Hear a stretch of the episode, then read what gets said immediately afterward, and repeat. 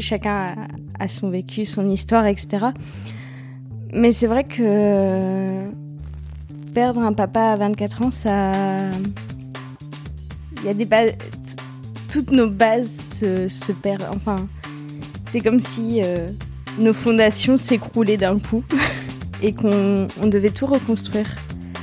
Et, euh, et en fait, j'ai l'impression de reconstruire aussi ma relation avec mon père après sa mort. Exécuté par qui? Fabrice Florent. Fabrice Florent.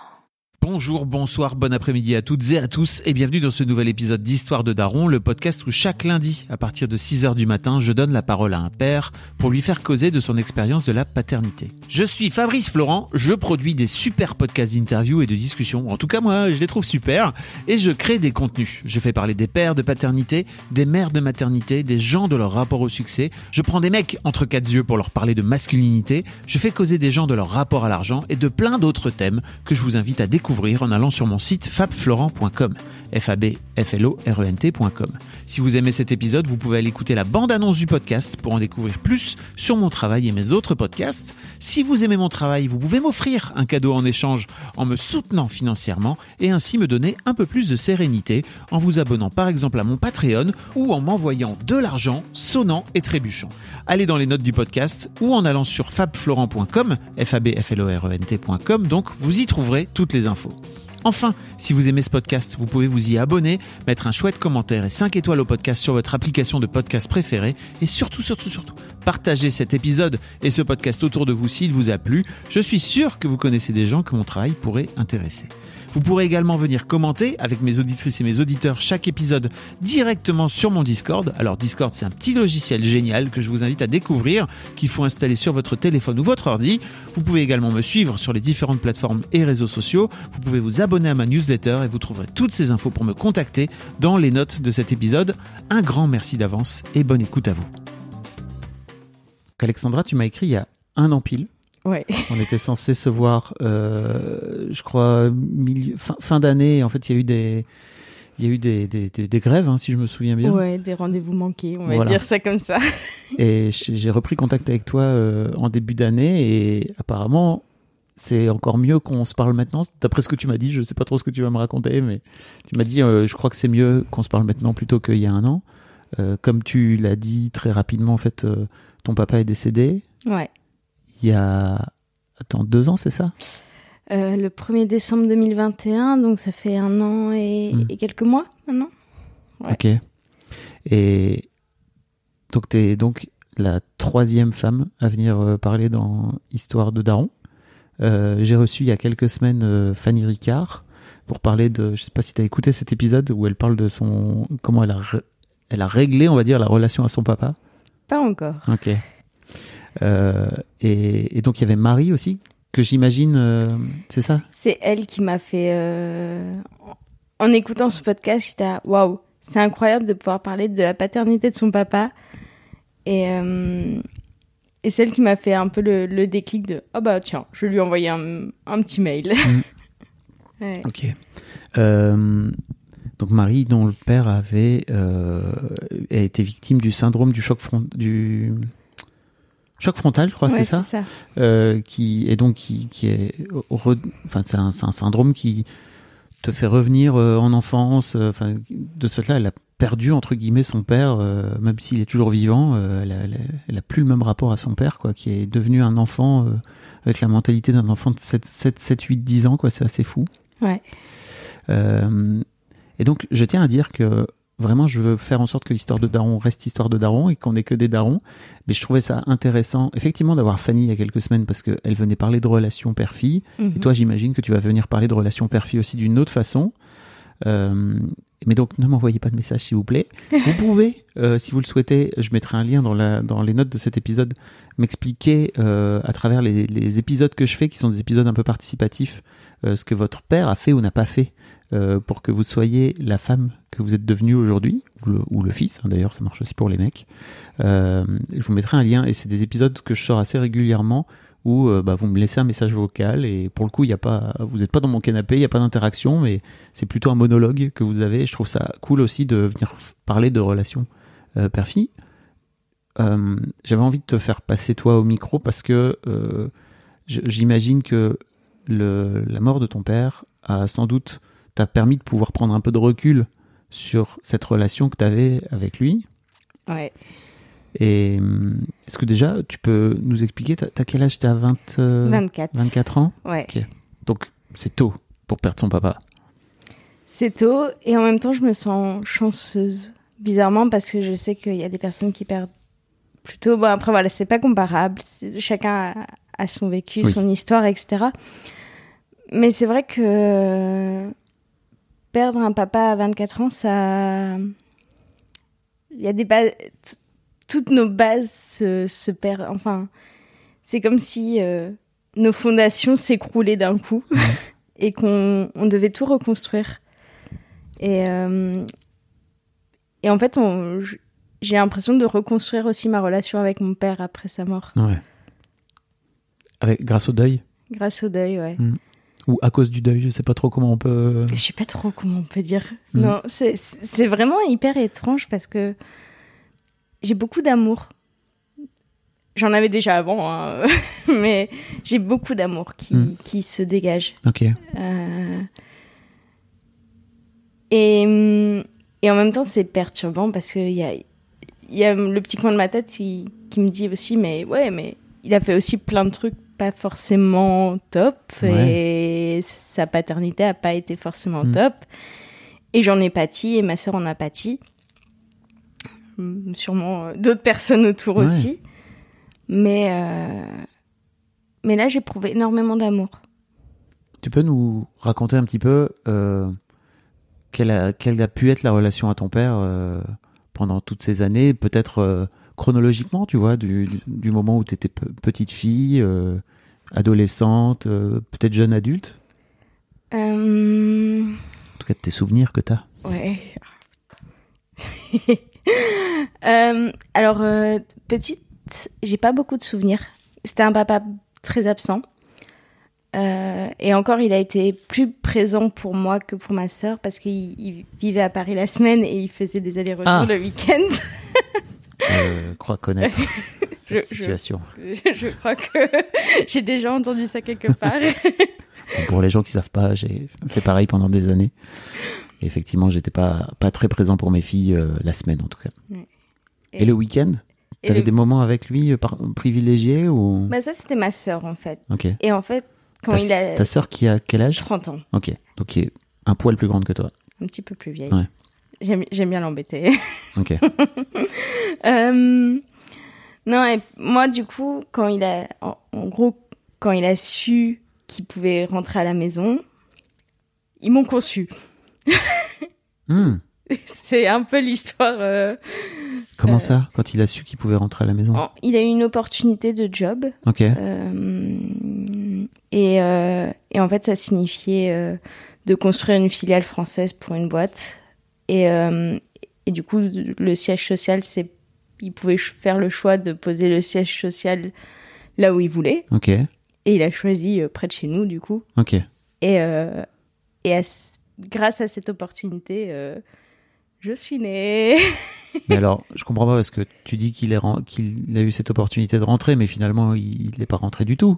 ben, si, en fait, en gros, il, est, il a su qu'il a, rend- enfin, qu'il avait, il était pris pour ce job Ok. et que du coup, il allait pouvoir euh, vivre euh, près de- à la maison Ok. et être euh, 100% du temps avec nous. Ok. Et, euh, et à partir de ce moment-là, euh, je pense que ça a été une grosse joie pour mon papa et pour ma maman. Et euh, de cette joie est, est née la fille que je suis aujourd'hui. Ok. Euh, Mais pourquoi tu dis que de ce fait-là, t'as pas de t'as pas de souvenir parce qu'il était à Paris toute la semaine? Non, ça c'est ma sœur. C'était Ah, vraiment c'est l'enfance de ma sœur. Ok. Où il n'a pas été là euh, pendant, pendant la semaine. Et, et moi, entre guillemets, il était là, mais euh, il était parti de 7h à 20h le soir. Oui. Donc, au final, j'ai pas non plus beaucoup de souvenirs. Euh, Il a bossé comme un acharné, quoi. Ouais, Ok.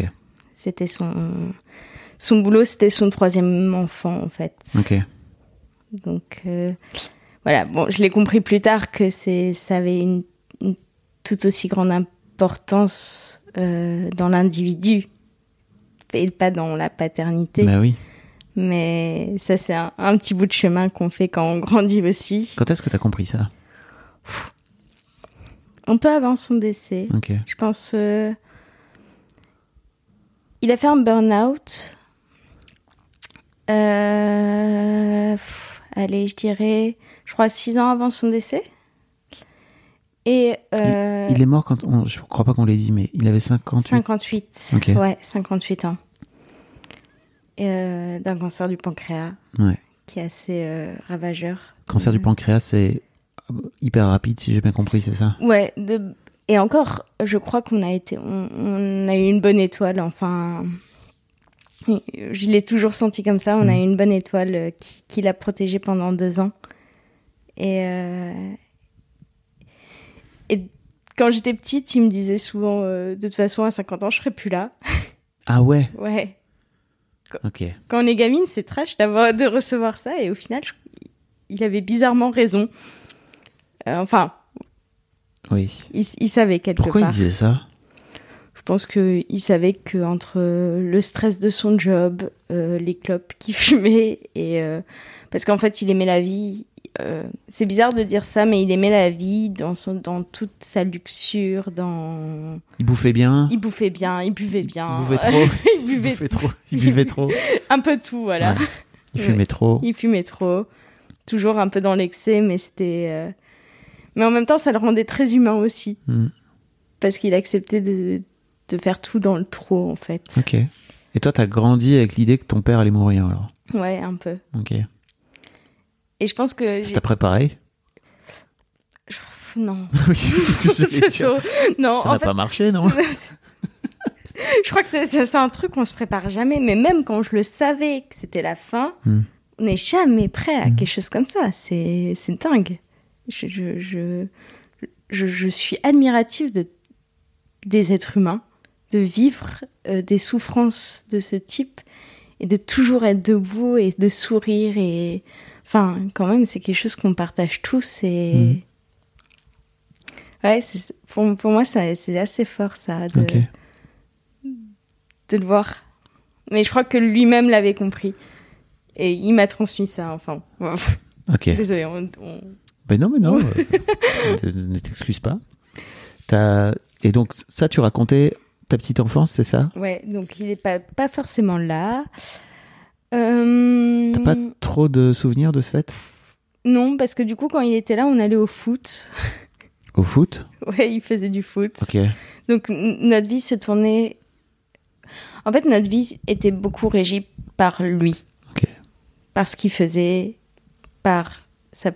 son individualité. Mais du coup, il, il, il amenait tout son Tout le monde autour tout de... le monde autour de lui. Ok. C'était euh, c'était comme ça. C'était vraiment très. Il avait ce don de diriger. Only 4% of universities in the U.S. are R1 research institutions, and Temple University is one of them. This means 100% of students have the opportunity to participate in hands on learning and research with world class faculty. With over 600 academic programs across 17 schools and colleges, Philadelphia's largest public university provides students with a rich variety of opportunities and propels graduates to succeed in their careers. Temple University. Schedule a campus tour today at admissions.temple.edu/visit. Sans forcément peut-être le vouloir, je sais pas. Mais inconsciemment, il. Voilà, tout, tour- tout tournait autour de sa vie. T'as pu lui en Euh. parler de ça ou pas? Moi, je lui en ai parlé, Ouais. mais lui me l'a pas dit en retour. Enfin, on n'a pas communiqué sur ça. Ok. Quand je chantais que c'était à la fin, je lui ai fait une lettre d'adieu où je reconnaissais. euh, enfin, je- voilà, je lui disais. Tu lui as écrit Je lettre lui ai écrit une lettre. ouais. Tu lui as lu Ou alors tu lui as, donné. tu as donné, tes Tiens, par- voilà, tu as donné tes parties, c'est ça? C'est ça. La communication n'était pas trop notre fort dans, de Mm. manière générale.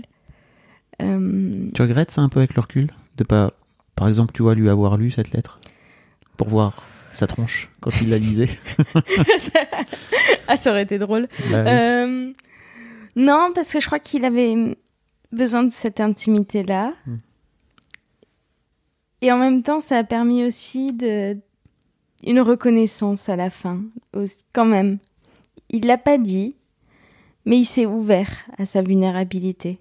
Et Comment, je il a, pense, comment il a fait?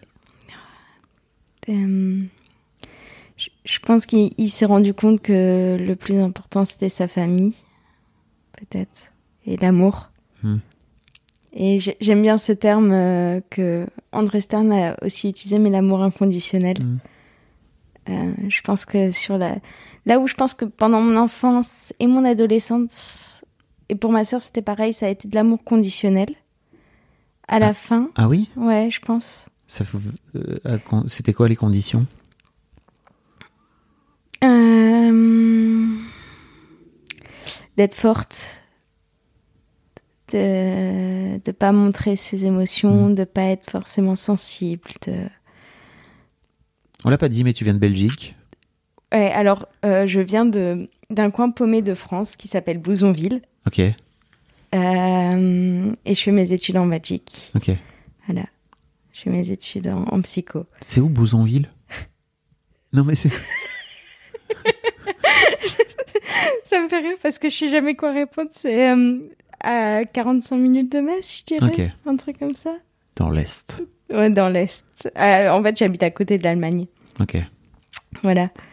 Donc, euh, un milieu assez, euh, assez rural, on va dire. Où justement, on part, on faut pas trop dire. On dit pas les choses. On dit pas les choses. On les montre peut-être? Et encore? Ouais, encore. C'est difficile de montrer. Mais un, un exemple que j'aime bien et qui, pour moi, est assez représentatif, c'est euh, ma sœur a... Je, vais- je vais aller dans l'intime parce que je, voilà, j'ai demandé à, à ma sœur son autorisation de pour en parler. Mais ma sœur a, a- s'est faite avorter à 14 ans. Ce qui a été difficile, je pense, euh, à vivre en tant que Qu'adolescente, oui. qu'adolescente, euh, pour mes parents aussi. Et, euh, et la première réaction de mon papa, ça a été de lui mettre un coup de pied au cul, comme il l'a toujours dit. Euh, et, en fait, il il l'a pas dit à ce au moment-là, mais euh, tout de suite après, il l'a quand même accompagné au planning familial. Il l'a accompagné dans, dans son avortement. Et le dernier été qu'on a passé avec lui, on est revenu sur ça, alors qu'on n'en avait jamais parlé.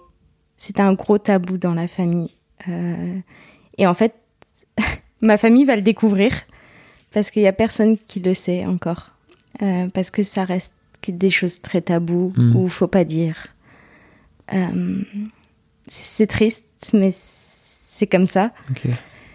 Et à la fin, mon père n'en a plus fait un tabou avec nous.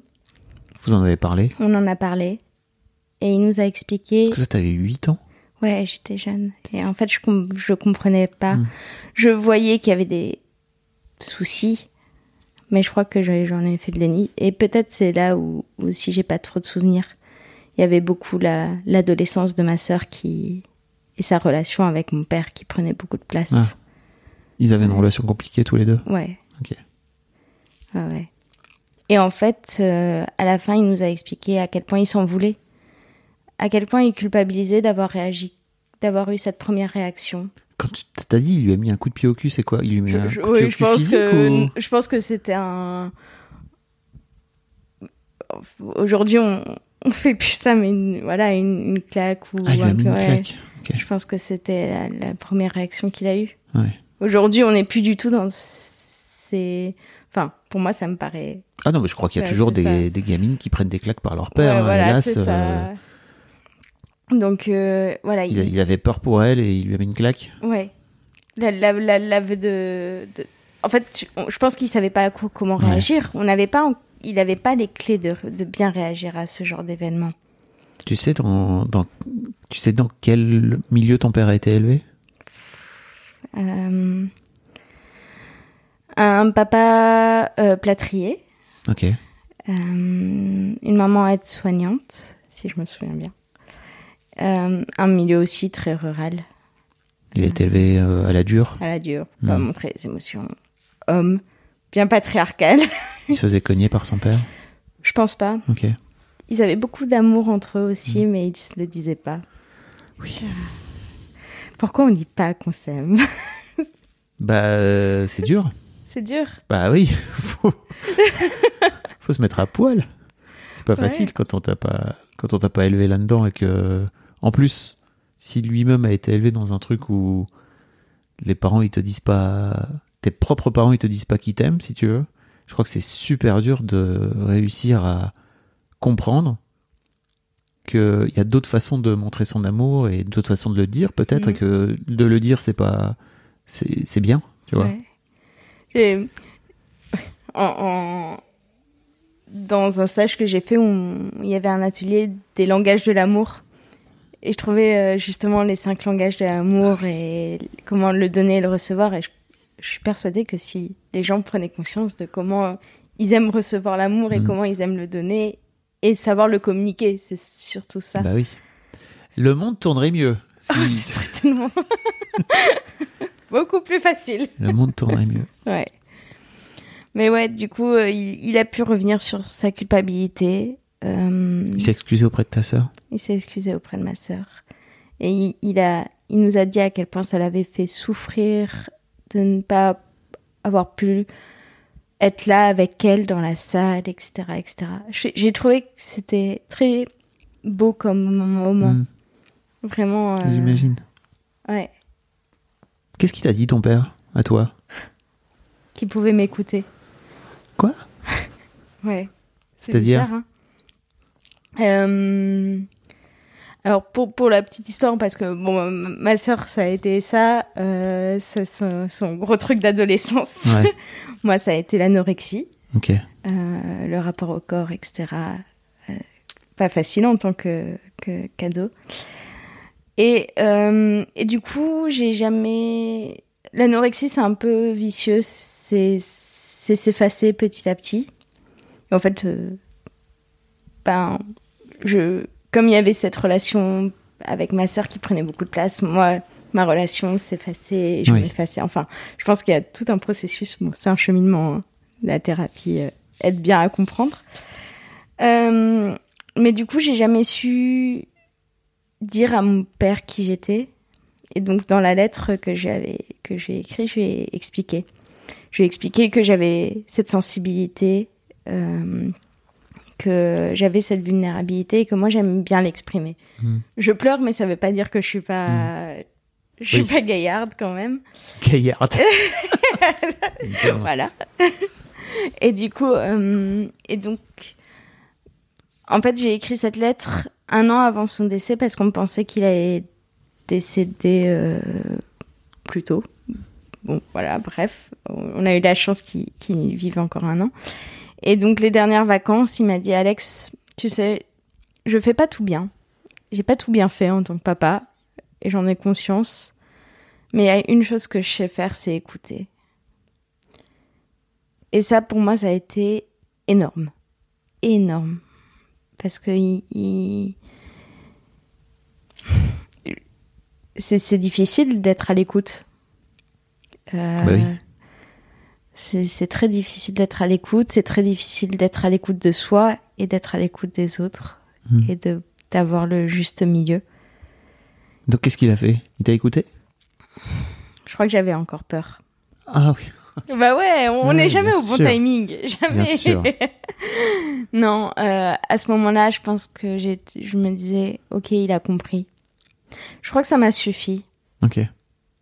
Ouais, je crois que ça m'a suffi dans de savoir qui qui comprenait. Et que maintenant, avec un regard, on on se disait, ok, c'est bon, on, sait, on sait toi et moi. Et euh, et puis j'ai voilà j'ai eu la chance d'avoir euh, encore des, des chouettes discussions où il m'a raconté un peu son histoire, son vécu avec son papa, euh, son vécu avec les gens qui l'entouraient parce qu'il aimait beaucoup beaucoup beaucoup les gens, l'humain. Mhm. Et euh, et en fait euh, par ça il, il, se racontait. Et pour moi c'était un cadeau que je prenais. Ouais. C'était vraiment un cadeau.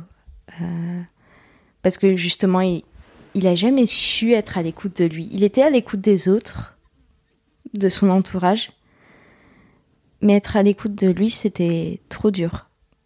Et dans sa relation, dans, en tout cas, en tant que fille, je crois que j'aurais aimé qu'il puisse davantage se dire lui, prendre soin de lui Ouais. avant tout. Et en même temps, j'ai l'impression que quand tu me racontes ça, tu vois, euh, tu disais aussi que son que votre monde tournait autour de lui, Ouais. tu vois. C'est hyper paradoxal. Ouais. En fait, en pré...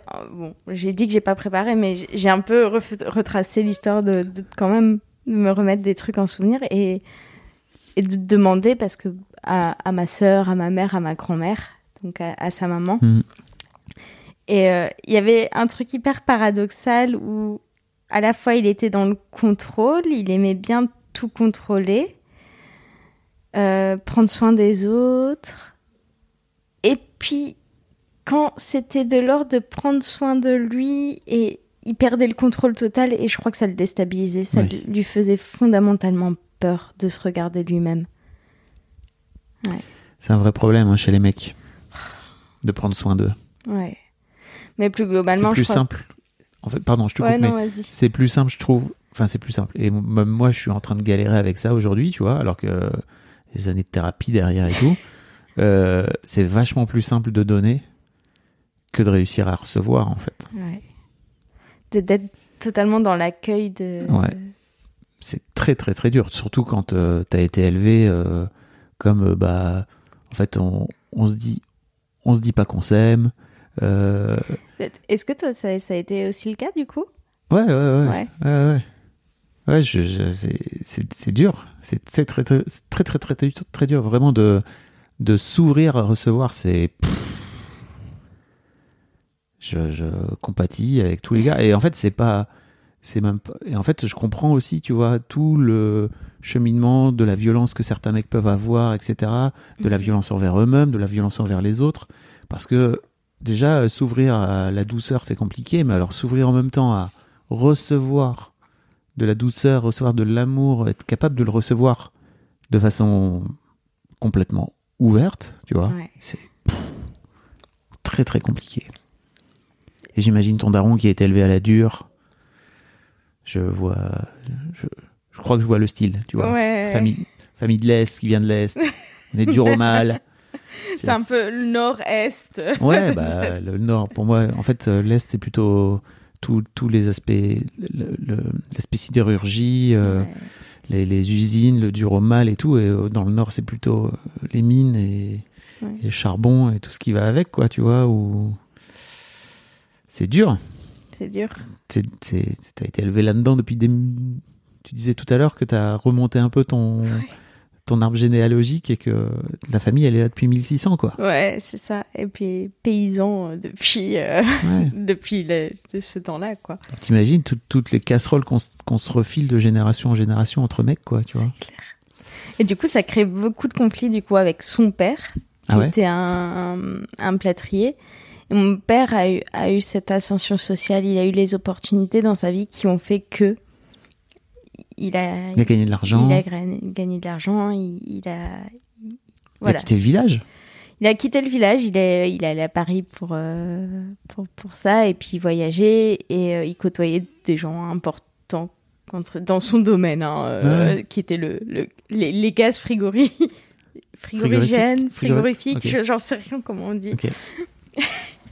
Même, à- euh, on a fait un discours de, à l'enterrement euh, avec ma sœur, et on- pareil, on savait pas dire si c'était frigorigène ou frigorifique. Donc on avait l'air un peu con à l'église. euh, euh, Très bonne vanne. voilà. Frigorer quelque chose. voilà, Voilà. c'est ça. On a compris ce que c'est. C'est les gaz Ouais. qui font du froid. C'est exactement ça. Et il était passionné. Je, je- ouais. Euh, On arrive à se passionner pour tout et n'importe bah oui. quoi, apparemment. C'est sûr. Non, et, et tu disais, ouais, il, il se prenait la tête avec son père, c'est ça? Ouais, pa- parce que ben milieu de gauche, mon grand-père, euh, voilà, Bon, on n'oublie pas ses racines et tout. Et euh, et puis voyez son fils grandir socialement et devenir, euh, ben voilà, Gagner de l'argent gagner de l'argent, l'homme qu'il était, etc., etc. Et, euh, et en fait, euh, il, il m'a raconté une anecdote, mon père, justement, que j'ai vraiment, vraiment appréciée. C'est que euh, un jour, euh, il avait amené. euh, on avait une cheminée chez moi. Et donc, un de ses chauffeurs, un des employés à mon père, mais il les considérait pas comme ses employés, c'était son autre famille. Hmm. Et donc, le chauffeur ramène du bois, aide mon père à ramener du bois, et mon grand-père et mon autre grand-père, donc le père à ma mère, Ouais. ouais, et étaient tous les deux là pour aider. Et mon- le père à mon père qui s'appelait Roger, donc mon grand-père s'appelait Roger et mon papa Robert, comme ça, Ok. ça sera plus simple.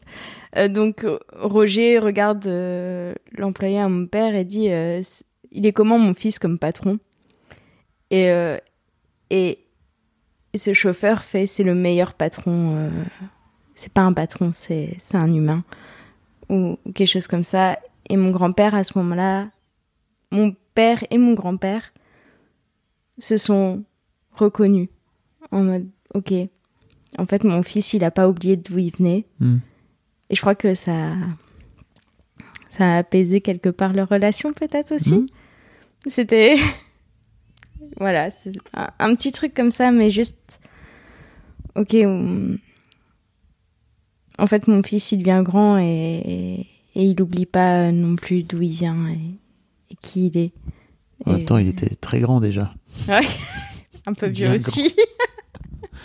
ouais, voilà. Ok. Comment ça s'est passé le jour où tu as appris que ton père euh, était malade? C'est c'est- trop bizarre parce que tout est hyper surréaliste à ce moment-là. Tu- en fait, tu, tu le prends. Bah ouais, ok. Il, il nous l'a caché pendant longtemps. Enfin, je sais pas si s'il l'a caché. Il avait super mal au dos. Il est allé voir X spécialistes, etc., etc. Enfin, voilà. Mais lui, il m'a dit, euh, je sens que c'est pas normal. Il y a quelque chose c'est pas bon quoi. Moi, je, en plus, euh, et je pense qu'il sentait que c'était un cancer. Hmm. Et je sais pas, j'ai confondu la prostate et le pancréas. Du coup, moi, je lui ai dit, oh, mais ça va, pancréas, c'est facile, euh, ça se soigne facilement Ah aujourd'hui. Il me fait, non, non, c'est ça, c'est la prostate, Alex. le, le pancréas, c'est plus compliqué. Hmm. Et je crois que c'est à ce moment-là que j'ai pris conscience que ça allait être euh,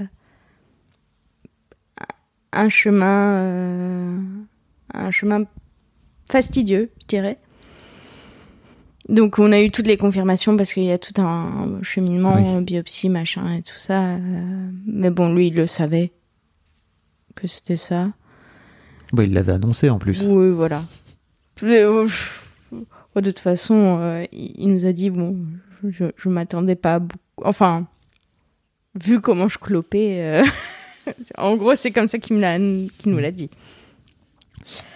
Et, euh, et à nouveau, c'était, euh, bah, on va voir. On va avancer, on va tous avancer euh, avec, avec ce qu'on a, quoi. Et ah, de nouveau, je, je lui ai souvent demandé Mais t'as peur, papa? Il me disait non. Et, et je me demande à quel point c'était vrai. À Mhm. quel point c'était peut-être se mentir à lui-même. Euh, parce que qui n'a pas peur de la mort? Je sais pas. Je sais pas. Comment, comment, comment on aborde ça quand, quand on sait qu'on va partir et je, je sais pas. Ça, j'aurais- je crois que j'aurais bien voulu le savoir. Il te l'a pas dit? Non, même Non. à la fin. Non, ça c'était vraiment en mode. euh, On, va, on va se battre et on va garder la force et, et même je crois que j'ai- peut-être j'ai pleuré une fois devant lui parce que j'avais peur de sa mort. Même pas peur de sa mort, mais plus par parce que je savais que c'était la fin et que je savais que c'était le dernier moment. ou- Mais sinon, euh, j'ai pas. Non, on, on Tu pleurait pas. Tu t'autorisais pas ou? Devant lui, non. Ouais. T'avais peur? Ouais, parce que les fois où je pleurais devant lui, c'était euh, non mais arrête de pleurer, je te comprends pas, des trucs comme ça quoi. D'ailleurs, euh, mais Il y a un épisode où je crois que j'ai écouté avec ta fille où justement tu, tu, tu parles un peu de ça, où tu dis euh, que tu as accueilli les pleurs, que tu acceptes plus les pleurs de ta fille. Aujourd'hui, ouais, Ouais, par rapport à avant. ouais. Parce que c'était vachement. C'était déstabilisant de, de l'avoir pleuré parce que je savais pas comment accueillir. euh, justement, tu vois, justement ces pleurs, ces émotions qu'on dit, négat- qu'on dit négatives, cette tristesse. euh, j'étais, ah non, mais je préfère annuler. Euh, ne faites pas ça, s'il vous plaît. Donc, tu, tu vois, il y a vraiment ce truc de non, mais pleure pas, s'il te plaît, en fait. euh, On stop. voilà. Donc forcément, c'est vachement plus simple pour toi en tant que parent, mais je suis pas sûr que ça file des coups de main à tes gamins. Pas sûr. Ouais. Mais ouais, du coup, j'ai trouvé ça super beau quand tu, tu Mm. disais, ben, t'as le droit de pleurer. hein, et, et toi, c'était toi qui fais le travail, du coup, d'accepter ces Bah oui. Hmm. Ouais. C'est plus simple hein, de dire euh, envoie ça, c'est le plus loin de moi, s'il te plaît. ça dégage, On fouille, fouiller. ça m'intéresse pas. Euh, Ouais, non. Mais c'est ça. euh, bah, du coup, moi, c'était vraiment. bah, arrête de pleurer, ça sert à rien. ouais. Et du coup, bon, bah. Même, même après, ça a été- Mm. même à sa mort, c'était. Faut pas que je pleure, ça sert à rien. même quand quoi. il était mort, t'as eu du mal. Ouais, ouais. Et encore aujourd'hui, je crois. J'ai vraiment du mal. Je, je, j'arrive pas à pleurer devant les gens. Ok. J'ai j'ai vraiment du mal. Alors, je, je cours beaucoup et du coup, je pleure en courant. Donc, les gens qui doivent me voir, ils doivent se foutre. Enfin, ils doivent se Tu dire. fais, du, tu fais du running donc? Ouais. et tu pleures en courant? je pleure en courant. Ok. Chacun son truc. Hein. Mais euh, en vrai, je fais tout quand je cours. Je danse. Je- et je, et je, enfin, je lâche mes émotions. Ok. C'est, c'est- oh. Voilà, c'est ma manière d'extérioriser. Il y a une série euh, qui s'appelle Shrinking sur, euh, sur Apple TV, plus là. Ouais. Euh, et d'ailleurs que je recommande à tout le monde. Je mettrai un lien parce qu'on en a parlé dans. J'ai un autre podcast qui s'appelle 8 canards avec ma chérie, là, où on parle de, on parle de, de séries et tout. On a parlé de cette série. Et ils ont un truc, je trouve. Donc c'est une série où c'est une série avec des psys, tu vois, qui met en scène des psys. Et il y en a un qui, qui donne un conseil et qui dit en fait, moi, j'ai 15 minutes où je mets la chanson la plus triste et en fait, je chiale ma race. Et après, j'arrête. Et en fait, genre, je libère tout pendant 15 minutes. Je trouve Mais c'est génial. c'est un très bon truc. C'est-à-dire juste, ok, t'as 15 minutes pour chialer ta race et tu, tu pleures tout, quoi. Bon, voilà, si Euh, jamais ça t'intéresse, Ah ouais, de- mais carrément. si un jour t'as pas envie d'aller courir et que tu veux pleurer, Allez, aujourd'hui. euh, trouve-toi la chanson la plus triste possible et libère tout. Euh, comment ça s'est passé euh, au moment de sa mort? Pff. C'était hum, à la fois très. Alors, je, vais peut-être choquer, hein, mais c'était très naturel. Ok. Enfin, moi, je l'ai vécu comme si ça devait se passer comme ça. Mm. On s'en fout de choquer Ouais. ou pas choquer. Pourquoi tu dis ça? Ouais, je sais pas, ça peut choquer. Non, t'es là pour raconter ton voilà, histoire. voilà. euh, Eh bon, c'était hum, tout s'est passé très bizarrement parce que du coup j'étais, je on sentait que c'était la fin, mais l'oncologue nous a dit ouais, vous ça va, ça va aller, etc., etc. Donc ma sœur et moi on est repartis. Euh, Vous étiez à l'hôpital et vous êtes reparti à Ouais. l'hôpital, c'est ça? Ma sœur est repartie au Pays Basque euh, parce qu'elle vit au Pays. Basque. Et moi, je suis repartie dans ma Belgique et euh, et j'ai dit à mon père en partant, euh, papa, fais pas trop de folie de ton corps, euh, etc. Il m'a fait euh, non à parfumer des clopes dans la salle de bain, euh, je ferai rien d'autre Tu fumais des clopes à l'hosto? Putain. À ne pas faire. bah, si vous- En vrai, euh, si t'es condamné, Ouais, c'est ça. Mais t'es là, enfin, bon, une clope de plus, une clope de moins, autant kiffer, quoi, tu vois. Je comprends, si ton père était un kiffeur, Ah ouais, c'est exactement envie ça. de kiffer, quoi. C'est sûr. Du coup, il kiffait dans sa salle de bain d'hôpital. Putain. Génial. Qui allait Euh, l'empêcher de fumer, en plus, tu vois. Ouais, c'est ça. Mm. Je pense personne. Et donc, euh, voilà, je, moi, je repars. Et, euh, et en fait, c'était un, ça, c'était un lundi. Et le mardi, je sais pas, il y a un truc, je me réveille, je sens que c'est pas la journée. Euh, J'appelle ma sœur. Ma sœur me fait Alex, j'ai un pressentiment aujourd'hui. Ma mère, pareil. Vraiment, toutes les trois, on était en mode ça va pas, ça va pas le faire. Euh, et euh, le soir-là, je sais il était minuit et quelques, j'avais déjà éteint mon téléphone, je m'apprêtais à aller dormir et mon ordi s'est allumé. Alors, Je sais pas pourquoi il s'est allumé, mais il s'est allumé. Et là, j'ai tourné la tête et c'est le téléphone de mon ex qui sonnait. Et, Oh. euh, et c'était ma maman qui me disait Ils vont endormir papa. Et là, j'ai eu deux amies incroyables que j'ai appelées qui avaient elles-mêmes perdu leur papa, qui m'ont conduit en France dans la nuit pour que, pour que je, je sois là. Donc, euh, bon, voilà, ça c'était assez. euh, je, je remercierai jamais encore euh, ces, ces amis de, de m'avoir accompagné, de m'avoir amené. Et, et du coup, j'arrive et mon papa était déjà endormi à ce moment-là. On n'avait pas réussi à joindre ma sœur parce qu'elle est en général injoignable. et, euh, et donc, euh, bon, ben, j'ai dormi très peu cette nuit-là. Ma, ma maman a dormi avec mon papa, moi j'étais rentrée chez ma marraine, enfin bref. Et, euh, et du coup, je suis partie très, je suis revenue très tôt à l'hôpital et et ma maman m'a dit que donc mon papa délirait à la fin parce qu'il avait plus assez d'oxygène, etc. Et il nous avait demandé de lui ramener une fiole de rhum, de son rhum préféré à l'hôpital. Ce qu'on avait fait. Et il l'avait dans le tiroir. Et en fait, avant de l'endormir, les... il proposait aux infirmières du rhum. Mais du coup, elle pensait qu'il délirait mais complet. Mais en fait, il était quand même un peu Il conscient. était conscient de. Ça vous dirait de trinquer avec moi C'est exactement ça. ça me fait toujours. c'est- Moi, je pense que c'est l'une des dernières paroles de mon père, c'était parler de sa voiture et proposer du rhum aux infirmières. Tout va bien. et voilà. Et en fait, euh, tout- toute la journée, euh, bah, ça a été appeler ses frères et sœurs. Euh, J'ai de la chance. On a une famille incroyable. Ils sont, tous venus. Sa maman est venue. Et, ma sœur a pris le premier train. Malheureusement, elle n'est pas, pas arrivée à temps. Mais, dans l'après-midi, mon papa s'est éteint. Et, et on était tous là autour. On a chanté. Euh, on a chanté avant son décès. Ses chansons préférées de Supertramp. Euh, et notre- aussi sa chanson. Alors là, c'était vraiment sa chanson préférée, c'est le Tilby Ok. des Beatles. Mm.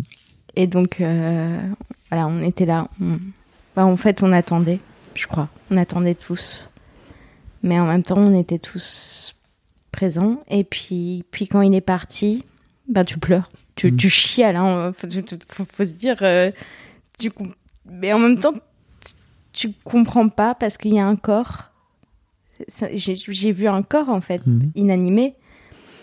Et en même temps, je sentais encore tellement sa présence. C'était tellement plein d'amour. Et en fait, c'est tout ce qui m'a transmis, c'est tout cet amour, toute cette humanité. Et ça se sentait dans cette salle d'hôpital où il y avait un corps sans vie, qui était celui de mon papa. Mais, mais j'ai senti plein d'amour, beaucoup d'amour. Ah, c'est cool. Ouais. Genre, genre, c'est, c'est tristement un, un souvenir qui me, qui m'apaise aussi, en fait, dans, dans mon deuil, je crois. Pourquoi- et qui est un Pourquoi bon tristement? Bah, Parce que on pourrait dire que c'est la mort, que c'est triste, etc. Moi, j'ai, j'essaye d'en garder un bon souvenir. Enfin, le souvenir que, que j'ai envie d'en garder. Bah plutôt oui. ça. Ouais. Il n'y a pas à juger. euh. Oh, bah, je, je me juge, je, je juge peut-être fortement. euh, bon, je- voilà. Moi-même. Non, mais ce qui compte, c'est. C'est les vivants. Hein. Ouais. Bah, c'est que ce qui ça qui reste. compte. Hein. C'est Voilà. ça. Mais et c'est exactement. En, en vrai, c'est comme ça que mon mon, mon père a continué un peu à diriger, euh, même après sa mort. C'est que euh, il- en fait, ouais, c'était euh, ce qui va rester, c'est les vivants. Mm. Il le savait. Et du coup, il avait tout prévu pour, pour les autres. Même quand, C'est-à-dire quand j'ai. Du coup, comme on savait qu'il allait partir, on parlait. En tout cas, avec ma sœur et moi, il parlait pas mal de ce qu'il voulait. Euh, et donc, on a préparé son enterrement avec lui, etc. Et je lui ai demandé, mais tu veux une, une messe? Parce qu'il était fondamentalement pas très croyant. Il m'a fait oui pour les autres. enfin, que des trucs comme ça. Et c'était toujours. euh, ben moi je m'en fous, je serai plus là. Mais par contre, euh, Ah oui. il y en a, il y en aura certains qui en Mhm. auront besoin. Et voilà. Ok. Ouais, c'était. T'as glissé tout à l'heure que tu étais en thérapie. Ouais. C'est la mort de ton père qui t'a. C'est mes 12 ans d'anorexie. euh, la- le décès de mon père qui m'a fait reprendre. Et euh, le fait de moi-même faire des études de psycho. Où je me rends compte à quel point c'est hyper important de se connaître soi-même pour pouvoir donner aux autres. Ouais. C'est- c'est- Et je crois que c'est une grosse problématique aujourd'hui. en- Enfin, plus, plus généralement chez tous les êtres euh, humains, de, Hmm. de se connaître. Puis d'autant plus chez les thérapeutes, t'as raison. Ouais. C'est important. Ouais. Alors, je crois que ça, c'est un truc que j'ai envie de transmettre euh, dans ma relation avec mon père. C'est toute l'humanité qui m'a transmise. C'est c'est bizarre, hein, euh, parce que tout ce que j'apprends dans mes études de psycho, de savoir-être, c'est des choses que j'ai appris par le comportement de mon papa. Ouais. Ok. Ouais, c'est. Et peut-être c'est pour ça que je disais euh, aussi que c'était un bon moment aujourd'hui, euh, enfin, après un an. Hmm. Euh, parce que j'ai eu des cours sur l'écoute, la considération positive, inconditionnelle, etc. Des choses qu'on apprend en psycho. Mais c'est que des choses que j'avais l'impression de connaître, mais par l'expérience de mon papa. Et même le prendre soin de soi au final. Parce que il prenait pas soin de lui. Mais il prenait soin de lui quand même parce que euh, il kiffait. Il kiffait, c'est ça. Il kiffait. dire euh, Ouais. Oui, dans ce sens-là, c'est vrai. c'est une forme de c'était une façon de prendre soin de lui Ouais. Mais prendre soin de ses émotions, alors plutôt, Oui. je dirais. Voilà, c'est- ça serait plus juste. Prendre soin de ses émotions. ça pour le coup il était moins bon Très ça clairement. Mais euh, comme beaucoup de, beaucoup de gens, alors finalement. comme beaucoup de monde Ouais, on est, on est un peu nuls pour gérer nos émotions. hein. effectivement et alors si en plus t'as tu coches les cases euh, un mec de 50 ans euh, élevé dans un milieu rural à mon avis Et, et dans une société pas tournée vers le patriarcat, je- tu rajoutes des, des trucs ah bah ça et des, des, trucs. t'as des puntos en plus hein. C'est clair. tu me disais euh, dans ton mail que t'avais écrit sur la famille que t'as entrepris un travail d'écriture c'est ça? Ouais, j'aimerais. En fait, je crois que c'est. Je, je commence tout doucement. Je commence par écrire. euh, qui essayer de retracer mon histoire. ton histoire à toi? Ouais. Et en fait, je crois que quelque part, j'ai envie d'inviter ma famille à, à pouvoir se dire, à pouvoir se raconter, à Mhm. pouvoir se libérer de, de tout ça. à parler À parler, à parler, à lever les tabous. Mhm. Et, euh, et justement, les inviter pour, pour pouvoir créer quelque chose ensemble. tu comptes faire comment? Leur faire écouter le podcast. Pour commencer. Je suis donc à nouveau un canal. Bonjour la famille d'Alexandra. non, mais c'est vrai, Ah, peut-être. c'est la première étape, c'est ça? Ouais, Ok. ouais, j'aimerais bien. Ah, cool. J'aimerais bien qu'ils se disent euh, ah, on, a, on a la liberté de, de parler. Hmm. Et de, de- en plus, entre nous, en famille. Et dans une famille où justement on est tellement unis et voir qu'il y a encore des tabous et des choses qu'on n'ose pas se dire, me dit, ben. On- en, en plus, on, on souffre tous. Enfin, je veux dire, on a tous des deuils à. Enfin, je pense à, ma grand-mère qui a perdu son fils, à, à- aux frères et sœurs de, de- de mon papa qui, qui ont perdu un frère. Et enfin, c'est- pas rien, quoi. Bah oui. Moi, j'ai perdu mon papa, mais ma maman a perdu son mari. Enfin, on a tous perdu quelqu'un. Ouais. Donc, on, on peut en parler, j'ai envie de dire. Parce que, quelque part, il a été aussi... euh, alors, il, a repris un peu le, le rôle du patriarche de la famille quand, quand son propre père est décédé. Et je crois que... C'était le fils aîné? C'était le fils aîné, Ouais. ouais. Et donc, euh, ah, on continue, mais Ouais. il, il, est- il les aimait énormément, mais il leur disait pas. Hmm. Et mais je, voilà, il, il fait pouvoir dire et, et et dire à quel point qui lui les aimait et, et qu'on peut être unis. Et Mm. je crois que ce serait, ça serait pas mal. Et j'aimerais vraiment écrire sur ça. Ok. C'était pas le sujet du podcast, mais t'as pas beaucoup parlé de ta maman finalement? Ouais. Comment ça se passe avec, avec ta maman et surtout depuis la mort de ton père? C'est, c'est- je pense que c'est compliqué. C'est Ouais. compliqué pour elle. Parce qu'elle se retrouve toute seule. Mm. Euh, en tant que maman, bah déjà, comme mon papa était pas forcément là quand on était petite, elle a dû fortement gérer toute seule. Et, et maintenant, elle doit regérer toute seule. Alors qu'elle a, entre guillemets, euh, ben voilà, mon père, mon père gérait tout.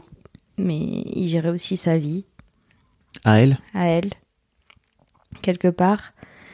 Et donc,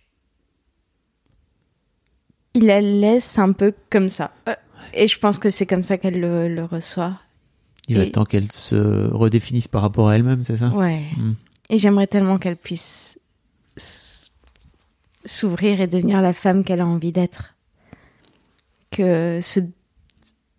qu'elle prenne ce décès comme un dernier cadeau de mon papa pour lui dire allez vas-y tu, tu- tu peux être qui tu as envie d'être Ouais.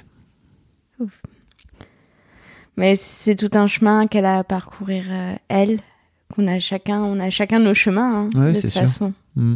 on a chacun nos chemins avec euh, avec nous-mêmes et et c'est pas toujours évident de l'être humain est un être complexe et ambigu Oui.